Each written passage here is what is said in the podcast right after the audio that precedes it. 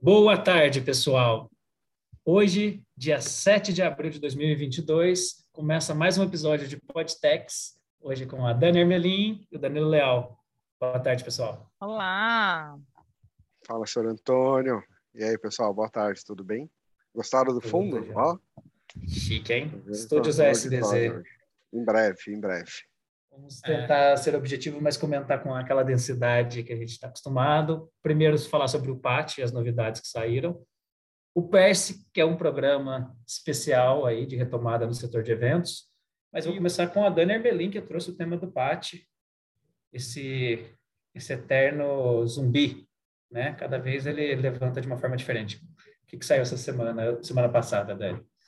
É, vamos lá, gerou um certo burburinho aí na mídia. É, imagino que grande parte dos nossos clientes tenham recebido algum WhatsApp ou alguma mensagem ou algum e-mail falando de uma medida provisória, a medida provisória 1108 de 25 de março de 2022. Então foi no finalzinho aí de março que ela foi publicada, né, uns uns dias depois. E ela altera o artigo 1 da Lei 6321 de 76. Só para situar todo mundo, a 6321 é aquela lei original da dedução do lucro tributável para fins de imposto de renda das pessoas jurídicas do dobro das despesas realizadas em programas de alimentação no trabalhador ou seja, o PAT, né? O PAT, aquele programa, a gente teve, é, a gente chegou a comentar aqui também em uma das nossas edições, e também foi bem repercutido, um decreto que saiu regulamentando é, né, trazendo novas regulamentações para, para o cálculo do PAT, que era o decreto 10.854, dentre diversas alterações que fizeram no, né, nas regras trabalhistas, também trouxeram alterações das regras do PAT, e agora essa medida provisória altera a lei ali, aquela lei que a gente, que a gente, né, que que a gente se baseia nas nossas ações judiciais de PAT e tudo mais, né? É, não vou me alongar aqui nas, em todas as discussões de PAT e possibilidades judiciais que a gente tem, eu queria só a, atentar para um fato, né? A meu ver, e aí eu falo a meu ver mesmo, a alteração, né, que foi, foi uma alteração assim, é, o que vem sem, sendo repercutido é que está atrelando, né, nesse artigo primeiro, está atrelando ao decreto, né, vamos é, é, para que o PAT seja calculado de acordo com os limites em que dispuser o decreto que regulamenta a lei, ou seja, o decreto 10.854, então ele faz uma remissão expressa ao decreto ao decreto que regulamenta o cálculo do PAT, e aí gerou-se um, um certo frisson um certo frisson a respeito se essas, essas limitações vão ocorrer ou não, né? Já que agora a lei passou a se direcionar diretamente ao decreto.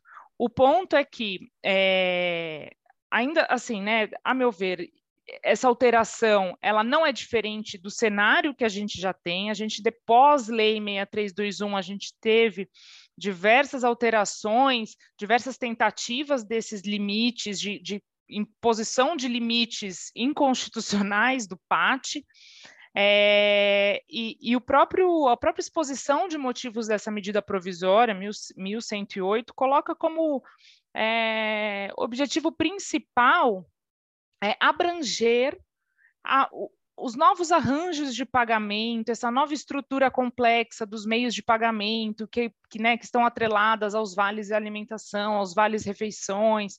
É, então, o, o, que o objetivo maior é abranger o PAT para que ele para que ele abarque essas, essas empresas também e fique tudo regulamentado com as regras rígidas do PAT, com o seu objetivo é, original de fornecer é, né, alimentações com valores nutricionais para os seus trabalhadores, etc., todo aquele contexto do PAT.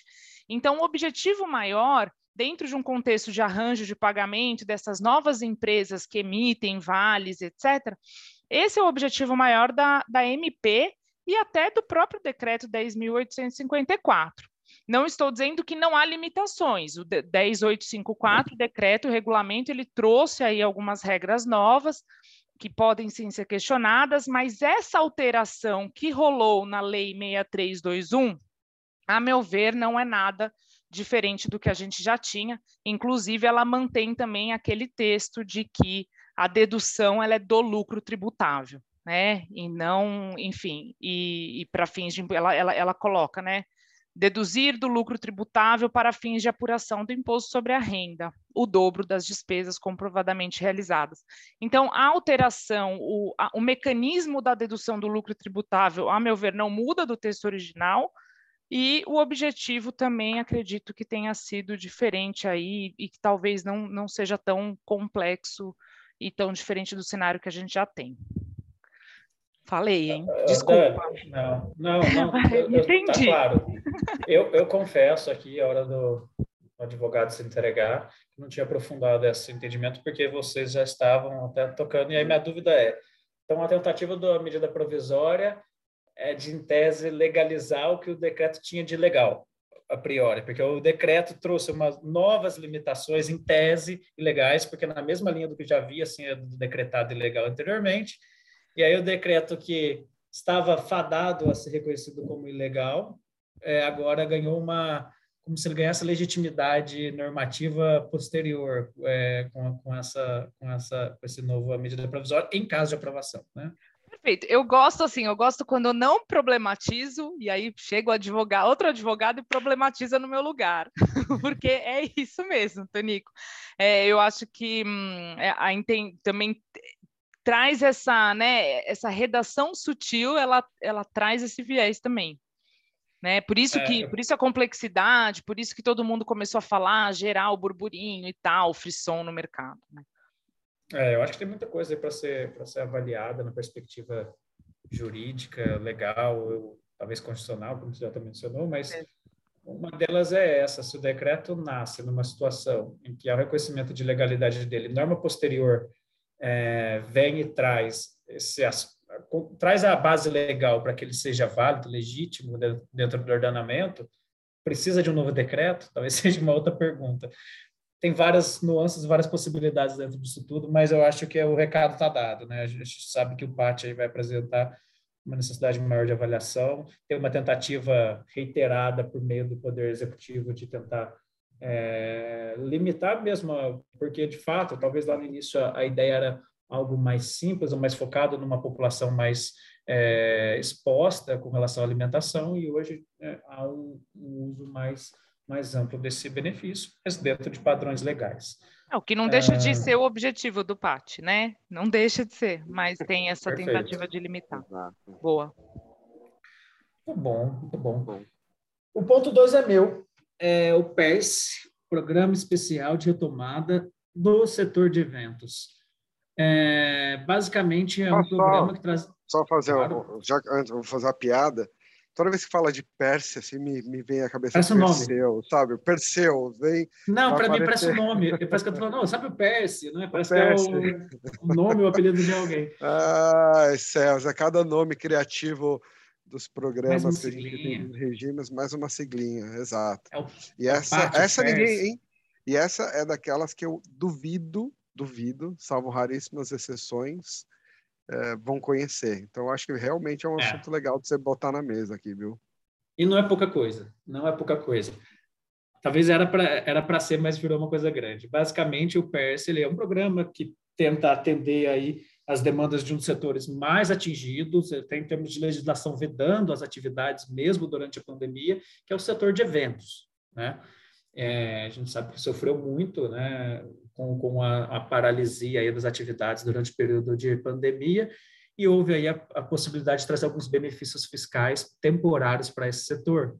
E, a princípio, tinha chegado é, uma, um, projeto de lei nas mãos do presidente para sanção, e ele vetou alguns artigos super polêmicos, mas que depois, na hora do Congresso Nacional é, promulgar a lei, o que houve foi que ele derrubou o veto do presidente e, além do que já estava previsto, aceito e definido, que ia haver uma renegociação de dívidas tributárias, basicamente um programa de recuperação e de parcelamento da tributação, junto à PGFN, voltou-se com essa derrubada do veto a previsão de que torna-se é, aplica-se a alíquota zero por 60 meses para diversas empresas quinais específicos ligados ao setor de eventos, dos tributos de imposto de renda, contribuição social, PIS e COFINS, ou seja, alíquota zero por 60 meses para todas as empresas do setor.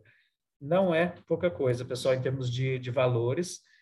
E começou, a, a informação ainda não está muito divulgada, a gente acompanha um pouco aqui, rastreia os dados e a gente vê que tem muita gente ainda, até do setor mesmo, que não está ciente de, dessas informações. Há uma dificuldade muito clara de como procedimentalizar isso, já que é uma regra muito específica, a Receita ainda não se manifestou. A minha opinião pessoal é de que deve vir algum tipo de normativa, algum tipo de é, instrução, instrumentalização e, claro, algumas regras novas, né, que sempre vem no, no corpo de uma instrução normativa.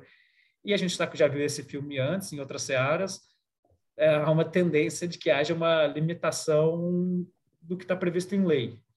É, pode ser que essa limitação esteja nos padrões esperados da legislação, pode ser que ela extrapole, mas de qualquer forma, é uma zona cinzenta muito grande para quem lê a Lei 14.148, de 3 de maio de 2021, que prevê esses benefícios para quem já estava com as atividades e os quinais que são listados numa portaria do Ministério da Economia ligados ao setor de eventos, e ele tem quinais de todos os tipos, mas há uma previsão ali no artigo 2 que contextualiza basicamente o setor de eventos que realiza, comercializa congressos, feiras, eventos esportivos, shows, espetáculos, festivais, é, de uma forma direta ou indireta, e é importante assim, indireto, vai trazer também bastante discussão, é, o setor de hotelaria em geral, a administração de salas de exibição cinematográfica também foi muito impactada, é, e continua sendo impactada, e a prestação de serviços turísticos também tem ali uma lista de quinais e talento desse programa é, o tamanho do, do, do, do, buraco aí que isso vai trazer, né? A gente ainda não sabe, mas de fato esse setor foi muito afetado. Não foi o único, mas foi um dos mais afetados certamente. E o benefício fiscal é gigante e a gente vai acompanhar aí é, o desenrolar dessa instrumentalização por parte da Receita, porque em tese já está valendo a contagem de 60 meses, embora não ah. tenha clareza de como vai ser aproveitado isso. Ou seja, gigante, né? Uma oportunidade gigantesca para muitas empresas que estão no setor, né? E, e, é engraçado porque é um assunto que praticamente não está falando. Claro que tem um, é um pouco nichado, mas é um nicho bem grande, né? Você está falando como um todo, você pega, meu, uma... Eu até estava brincando esses dias, falei, próxima vez que eu sair de férias, chegar numa pousada no hotel, falar assim, você conhece o Percy? Eu vou começar a falar, quem? Ele não se hospedou aqui essa semana, não. É. Mas é isso, não dá para deixar esse tipo de coisa passar, né? Como a gente sabe que muita empresa deixa, e não são empresas pequenas, né? não, não, não estamos falando da pousadinha ali do litoral norte, tem empresa de porte grande, assim, cadeias de restaurantes e tudo mais, que podem estar deixando isso tudo passar, né? Perfeito, perfeito. Eu acho que vai ter, vai ser um tema que do jeito que está vai ir voltar, vão gerar dúvidas e, e vai ter bastante discussão. É... Galera, a gente podia, esse ponto a gente poderia, e talvez a gente até prepare um episódio especial ou esclareça de uma forma mais detalhada, analise a legislação de uma forma mais minuciosa, mas para fins de informação nesse episódio, acho que a gente já conseguiu passar a ideia para quem está nos ouvindo. Maravilha, pessoal. Bom, Excelente. Fechamos, então. Legal. Obrigado, revê-los. Desculpa que eu adiei hoje da manhã, já era para a gente ter gravado esse, esse episódio. Ficou para tarde, mas obrigado pela presença, pelo comparecimento, pelos esclarecimentos de vocês. Até a próxima. Valeu aí, Bom, gente. Valeu, Dal. Beijos aí. Tchau, pessoal. Tchau.